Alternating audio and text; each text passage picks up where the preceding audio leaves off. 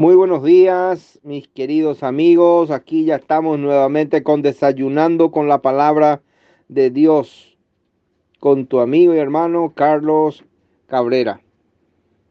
Por nada estéis afanosos, si no sean conocidas vuestras peticiones delante de Dios en toda oración y ruego, con acción de gracias. Y la paz de Dios, que sobrepasa todo entendimiento, guardará vuestros corazones y vuestros pensamientos en Cristo Jesús. Filipenses capítulo 4 versículos 6 y 7. El título de nuestra reflexión en esta mañana se titula Shalom. Shalom. Este saludo aún se utiliza en los países del Oriente Medio. Significa simplemente paz. En la palabra la paz no solo significa la ausencia de conflictos o temores, sino que expresa un sentimiento más fuerte que todo lo que nos amenaza y quiere turbarnos.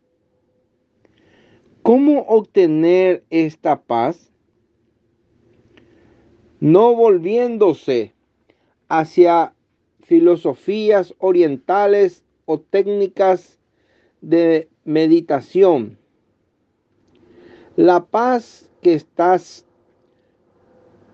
aportarían al ser humano es más bien una falsa paz por medio del vacío.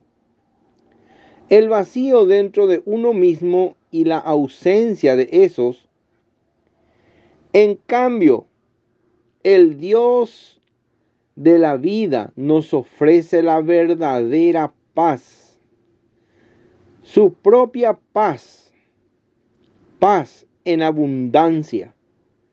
La recibimos sencillamente por la fe. Cuando creemos en Jesús, quien hizo la paz mediante la sangre de su cruz, Colosenses capítulo 1, versículo 20.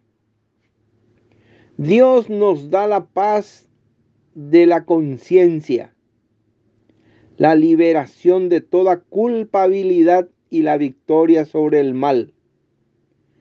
Porque la paz de Cristo no puede reinar en un hombre acosado por sus pasiones. Luego viene la paz del corazón, esa confianza total que nos llena cuando encomendamos al Señor Jesús nuestras preocupaciones e inquietudes y buscamos su socorro para vivir en su dependencia.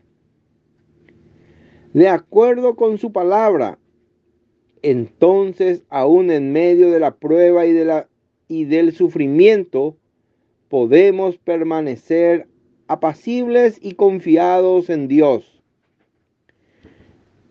Escuchemos al Señor decirnos, la paz os dejo, mis paz os doy.